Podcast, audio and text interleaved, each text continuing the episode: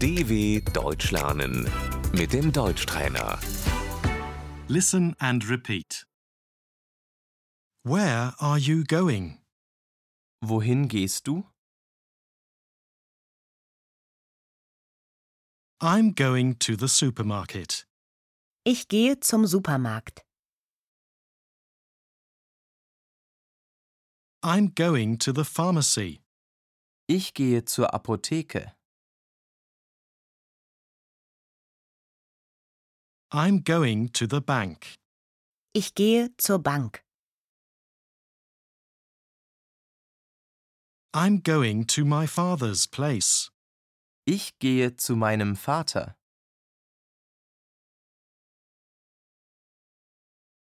I'm going to the doctor. Ich gehe zum Arzt. I'm going to the car. Ich gehe zum Auto.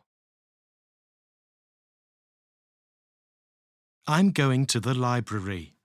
Ich gehe in die Bibliothek. I'm going to the park. Ich gehe in den Park. I'm going to the office. Ich gehe ins Büro. I'm going to the movies. Ich gehe ins Kino. dw.com/deutschtrainer